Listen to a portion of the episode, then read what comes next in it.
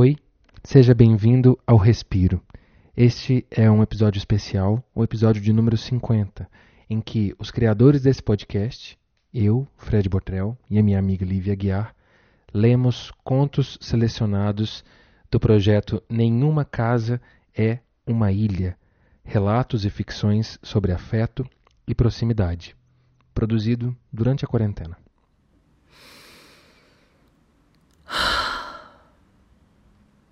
Esses dias, de Jefferson Carvalho Pereira, Alto do Rio Doce, Minas Gerais.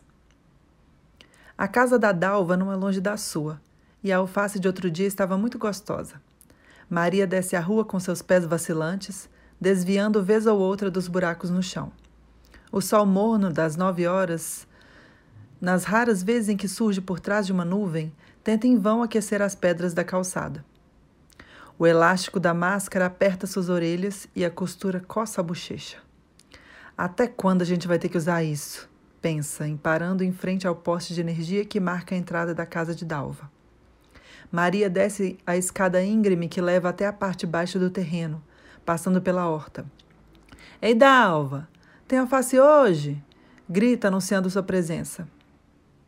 Cravos, roseiras e uma infinidade de outras flores que Maria não sabe o nome se misturam aos pés de manjericão, alecrim, cebolinha.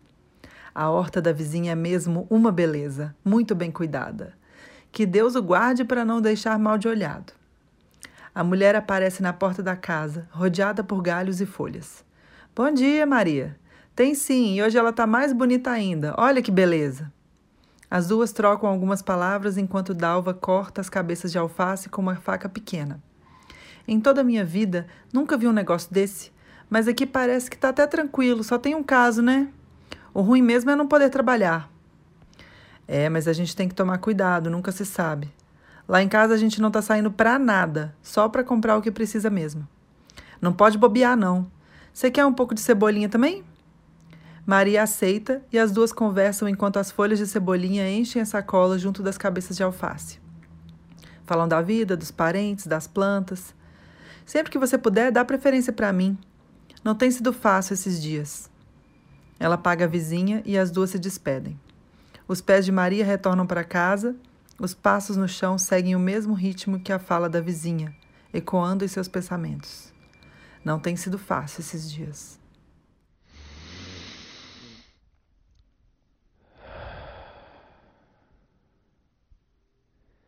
Frete grátis, de Silvia Almeida, Floresta, Belo Horizonte. Quando Maurício falou no grupo de WhatsApp do prédio, eu imaginei que algum novo problema estava acontecendo. Sujeito cri-cri. O Maurício ocupa metade da reunião de condomínio com detalhes que incomodam profundamente só a ele. Dá um tanto de sono e impaciência ouvi-lo falar. Quando Maurício falou no grupo de WhatsApp do prédio, ele não reclamou. Disse que a esposa estava produzindo máscaras de proteção e que quem quisesse alguma bastava avisar que ele entregaria na porta de cada apartamento, aproveitando o frete grátis do elevador. Quando Maurício falou no grupo de WhatsApp do prédio, eu imaginei que receberia uma entrega e não que ganharia um presente. As máscaras vieram embaladas em papel colorido e laço de fita. Tinham um cheiro de amaciante. Quando o Maurício falou no grupo de WhatsApp do prédio, ele não queria vender as máscaras. Queria cuidar dos detalhes percebidos não só por ele. Queria entregar carinho como forma de proteção. Abafado. Juliana Matos, Glória, Rio de Janeiro. Lourdes, parada no ponto de ônibus, olha o celular. No grupo das amigas, lê: Novo remédio pode ser a cura para o coronavírus. Primeiro pensa: graças a Deus. Logo após, pondera se é fake news. O ônibus chega, está cheio. Ela pensa: nem fudendo vou conseguir ficar a um metro de distância de alguém. Mas já esperei quase uma hora encara o ônibus cheio. Esbarra em meia dúzia de pessoas. Sai de sua boca um opa, desculpa, abafado pela máscara. Ao descer do ônibus, vai até a associação de moradores. Na porta encontra Luana, neta da Maria, que está distribuindo máscaras e doações pelos becos. Boa tarde, dona Lourdes. Nessa sacola tem algumas frutas, álcool, sabão e mais tecido para a confecção das máscaras. Lourdes entrega as máscaras feitas pela filha no dia anterior. Diz para Luana se cuidar e mandar lembranças para a avó. Luana retribui o carinho dizendo que qualquer coisa é mandar mensagem. Diz ainda que os moradores estão adorando as máscaras. Elas se despedem. Novamente o som abafado pela máscara. No caminho de casa, Lourdes torce para ter água que dê para o banho. Chega em casa. Todos os filhos e o neto estão na sala. A mais velha, junto da máquina de costurar, celebra ao ver os tecidos que servirão para novas máscaras e as doações recebidas pela mãe. Pensa que com as frutas talvez consiga fazer a vitamina famosa que viu na TV. Todos dizem ser boa para a imunidade. Nenhum abraço até que se lave. Limpe as doações, a máscara, o sapato e a roupa. Até que o cheiro do cloro chegue antes do afeto. Lourdes se deita sem poder fumar seu cigarro de sempre. Dizem que fumar é fator de risco, como se todos os outros já não fossem. Mulher, negra, moradora de favela. Coloca o celular para despertar, aparece no visor quatro horas até o horário definido.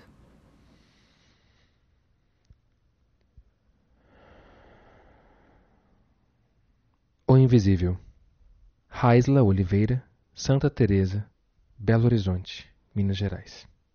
Fábia saiu de casa como um pequeno animal que, receoso, deixa sua toca para caçar. Descendo a ladeira, topou com um quebra-molas. Um estrondo veio do porta-malas do seu carro.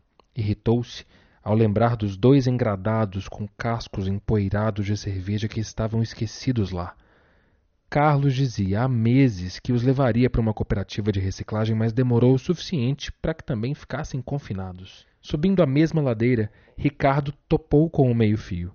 Não houve estrondo nenhum, pois sua carroça de ferro velho estava vazia. Fábia mirou-o pelo retrovisor e foi até o catador. Olá, o senhor coleta vidro? Não cato mais não. O preço do vidro baixou muito com essa história do vírus. Eu prefiro latinhas e plástico, mas se precisar eu posso buscar na sua casa. Eu tenho dois engradados aqui no carro, mas se a venda não compensar para o senhor, não precisa levar.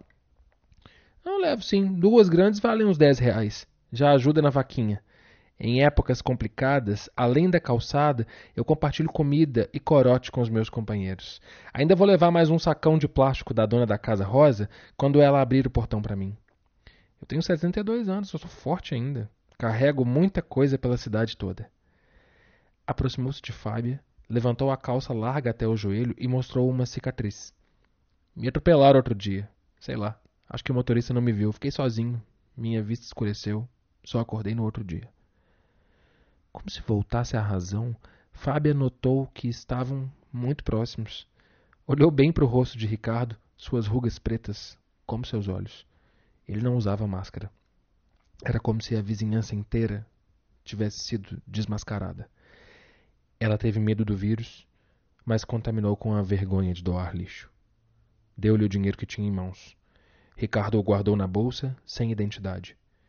Fábia voltou para casa, fechou as janelas e escreveu em seu diário: Nossas janelas não são as ruas, nas molduras de onde imaginamos ver o mundo.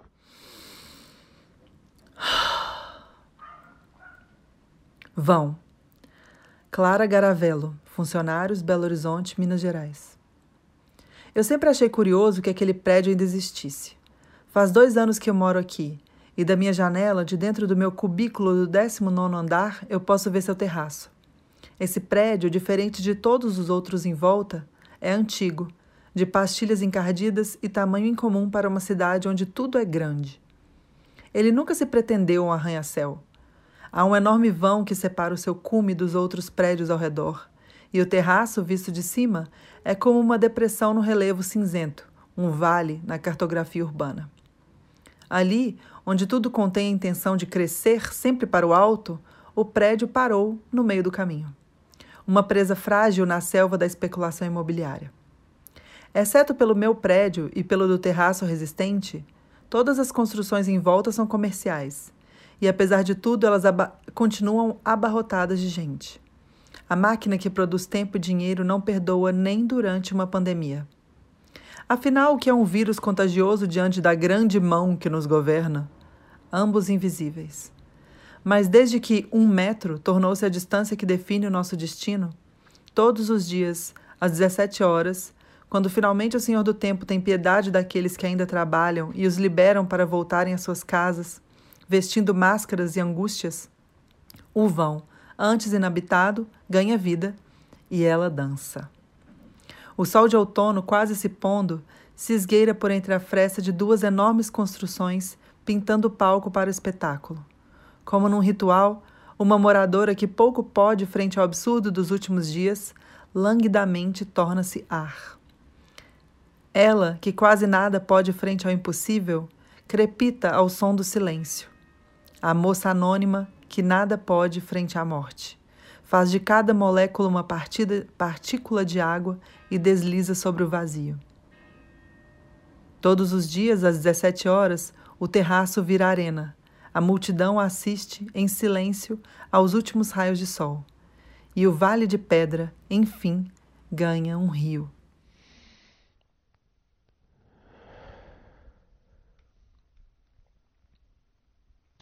Outono. Sâmia Coelho, Inconfidentes, Contagem, Minas Gerais. Era uma tarde de outono de um silêncio barulhento. Ventava muito pela casa toda, caíam as coisas, tudo se colocava fora do lugar. Teresa se sentia sozinha há dias. Estava cansada de assar bolos que não tinha com quem dividir. Sentia falta das amigas, do almoço coletivo da vilinha aos sábados, do café ao pé da porta, da cozinha regado a conversas calorosas sobre tudo quanto é coisa. A novela das oito, os rumos do país, as notícias das famílias alheias. Queria poder prosear, trocar lanches nas vasilhas que iam cheias e voltavam cheias, sempre fartas de comidas feitas com carinho, por pessoas que alimentam a alma da gente, como um sopro teve ideia. Não podia mandar bolo para as amigas, mas podia compartilhar suas receitas favoritas. Pegou um caderno velho, desses que já vão caindo aos pedaços, arrancou as folhas antigas da aula de francês e começou. Aqui vai um pouco de afeto, em forma de palavras. É só colocar fermento e levar ao forno, que serve muito bem aos corações carentes. Entre as receitas, escrevia um pouco como se sentia e dava notícias das plantas, da vida das sobrinhas, das longas horas de silêncio, olhando o céu esvoaçado de outono, que vinha janela adentro.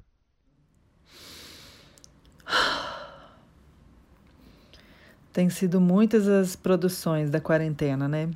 Esse Rei Podcast, por exemplo. E esse livro, muito legal, veio a partir de uma oficina ministrada pela Flávia Peré para o BDMG Cultural. E uma coisa que eu tenho achado muito legal dessa quarentena foi a descoberta das pessoas sobre a possibilidade né, da, da presença não material, né, da presença não física é, de várias pessoas de lugares diferentes. Essa tecnologia toda já, já existia né, antes da quarentena, mas não era tão aproveitada quanto está sendo agora é, a presença física foi trans, transferida né, para essa presença virtual e isso não tem fronteira. Tanto que eu li é, contos escritos por pessoas de Belo Horizonte, do Rio e do interior de Minas. Isso eu acho que está sendo maravilhoso e é um aprendizado que, depois que esse momento passar, esse momento de incômodo, né, que a gente tem medo das outras pessoas que estão lá fora, quando isso passar, esse aprendizado sobre a presença digital vai continuar. E eu acho isso um, um ganho que a gente está aprendendo, né, que a gente está desenvolvendo nesse momento. É claro que é uma situação horrível e, e muita gente está sofrendo, muitas famílias né, chorando seus mortos, mas há também seus aprendizados, não é? Que a gente pode usar para seguir. E este é o Respiro, então, edição de número 50. Demorou, mas chegou esse episódio. É, O Respiro é um podcast que eu e Lívia fazemos é, desde que começou o isolamento pela pandemia do coronavírus. E se vocês repararem bem, essas três palavras, isolamento, pandemia e coronavírus, não costumavam aparecer aqui no começo. Acho que a gente estava numa fase de negação. e tem sido um projeto muito importante para a gente. E os retornos que a gente tem recebido nas redes sociais a respeito dele também são para nós muito surpreendentes, porque é um podcast muito despretensioso. É, e chegando a essa marca dos 50 episódios, a gente resolveu fazer essa edição em que trazemos aqui as vozes das duas pessoas que tiveram essa ideia de respirar um pouco coletivamente é, no começo desse processo. É isso. Eu sou a Lívia Aguiar, arroba eu sou à toa nas redes sociais. Eu sou o Fred Botrel, nas redes sociais, arroba Fred Botrel. E é um prazer falar com vocês nesta noite, nesse dia, nesta manhã. Bom dia, boa tarde, boa noite. E até o próximo respiro.